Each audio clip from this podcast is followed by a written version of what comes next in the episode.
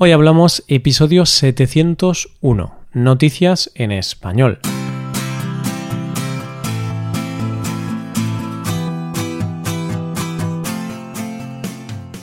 Bienvenido a Hoy Hablamos, el podcast para aprender español cada día. Ya lo sabes, publicamos nuestro podcast de lunes a viernes. Puedes escucharlo en iTunes, en Android o en nuestra página web. Ya sabes que tienes disponible la transcripción de este episodio y una hoja de trabajo en PDF con ejercicios y explicaciones de vocabulario y expresiones. Este contenido solo está disponible para suscriptores premium. Hazte suscriptor premium en hoyhablamos.com. Hola, oyente, ¿qué tal estás? Recuerdo que cuando estaba en mi época de estudiante y estaba en la universidad, siempre había alguien que cuando llegaba el jueves proponía salir de fiesta. y esa persona siempre decía, los jueves son los nuevos viernes. Qué tiempos aquellos. En fin, oyente, hoy es jueves, nos toca otro episodio de noticias y a ver si al escucharlas nos imaginamos que ya es viernes. Empezaremos con la historia de una niña muy valiente. Después conoceremos la historia de una madre muy exigente y terminaremos con la historia de un gato con mucha suerte. Hoy hablamos de noticias en español.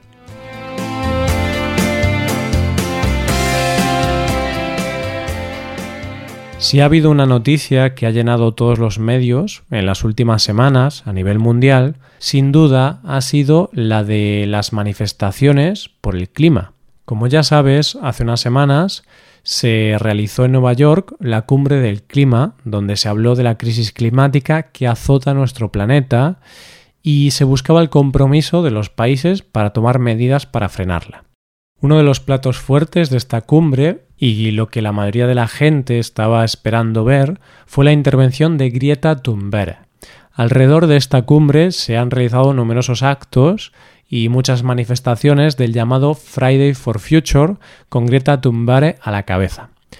Pero todo esto ya lo habrás visto en las noticias, porque ha tenido muchísima repercusión y las imágenes de las manifestaciones han dado la vuelta al mundo.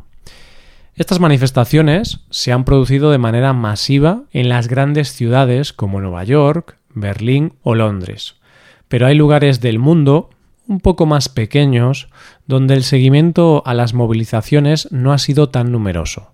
De hecho, en un pueblo de Australia, Chinchilla, fue tan baja la participación que solo tuvo una manifestante.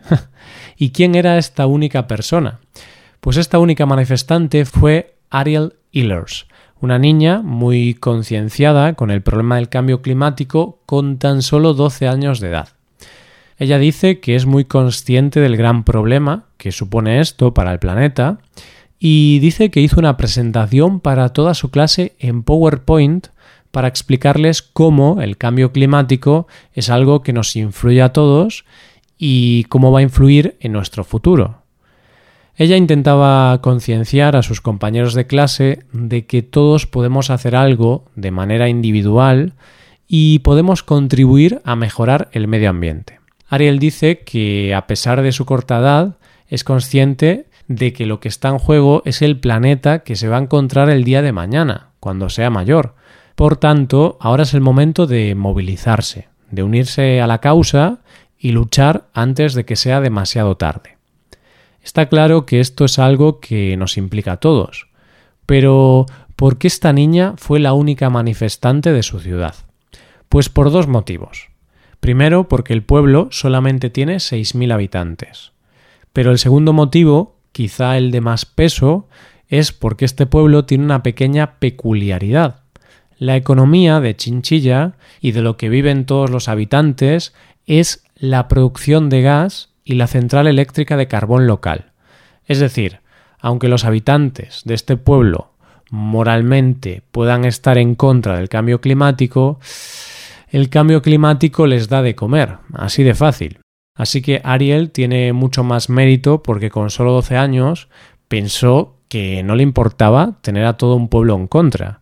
Ella estaba concienciada y aunque hiciera la protesta sola, ella la iba a hacer. Y solo nos queda decirle a Ariel, bravo, eres una valiente. Vamos con la siguiente historia. Recuerdo de pequeño que una de las cosas que más ilusión me hacía era cuando mis padres me daban permiso para dormir en casa de algún amigo o que vinieran mis amigos a dormir a mi casa.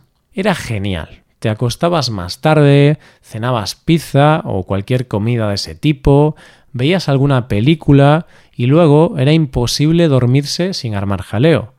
Y yo me imagino que a los padres mm, no les hacía mucha gracia tener a más de un niño en casa jugando y hablando hasta tarde en la habitación. Pero la verdad es que hay que decir que era admirable que si estaban hartos no se les notaba, porque nunca recuerdo una mala cara de ningún padre. Pero hay que decir que no todas las madres y los padres son así, porque la madre protagonista de nuestra historia es menos benevolente. Esta historia se ha conocido por Internet y no se sabe el nombre de la protagonista, solo se sabe que es una mujer de Estados Unidos. El caso es que esta madre, que tiene un hijo de 10 años, les hace firmar un contrato con normas a los amigos de su hijo que se quedan a dormir y los amenaza con castigarlos en caso de no cumplirlas. y a ver, es cierto que es bueno poner unas ciertas normas en estas quedadas de niños, pero lo de esta mujer es ir mucho más allá. La primera norma es que no se pueden tocar ni hacerse cosquillas entre ellos. Vamos, que hay que tener las manos quietas. La segunda norma es que cuando se cambien de ropa, es decir, cuando se pongan el pijama, lo harán en privado. Ningún niño se va a quedar en ropa interior delante de otro. La tercera norma es que a los niños les queda terminantemente prohibido gritar, subir el volumen de la música, de la televisión o de cualquier dispositivo móvil. Esta última norma es más o menos lógica. Pero esta regla va más allá, porque se les prohíbe a los niños quejarse y en caso de que necesiten algo, tienen que esperar de forma educada hasta que aparezca un adulto y los atienda. Los niños, recordemos que de 10 años, tienen que firmar el contrato comprometiéndose a cumplir las normas y en caso de no cumplirlas podrían perder el derecho a quedarse en casa de su amigo. La mujer dice que estas normas son necesarias porque es una forma de que todas las personas que estén en la casa, adultos y niños, se sientan cómodas y seguras. Eso sí, la mujer a cambio les ofrece comida a los niños, así que tampoco es todo malo. Estas normas se han viralizado en Internet, donde los usuarios dicen que hacer cumplir estas normas a unos niños de 10 años es una enorme locura y muchos han empezado a valorar a sus padres, agradeciéndoles que no fueran así cuando eran pequeños. Y la verdad es que a mí estas normas me parece que están totalmente fuera de lugar, porque la obligación de unos niños es divertirse. Y no sé tú, pero yo compadezco al hijo de esa mujer, porque me parece que muchos de sus amigos no van a repetir la experiencia. Llegamos a la última historia. Tengo un amigo que vive en una urbanización de casas unifamiliares a las afueras de mi ciudad y el otro día me contaba que él, en verano, deja las ventanas abiertas durante todo el día. Y este verano, un día, mientras estaba en casa, empezó a escuchar ruidos en una de las habitaciones, pero no lograba identificar el sonido. Con un poco de miedo, porque estaba solo en casa, se acercó a la habitación, abrió con cuidado la puerta y de repente se encontró a un gato que no era suyo.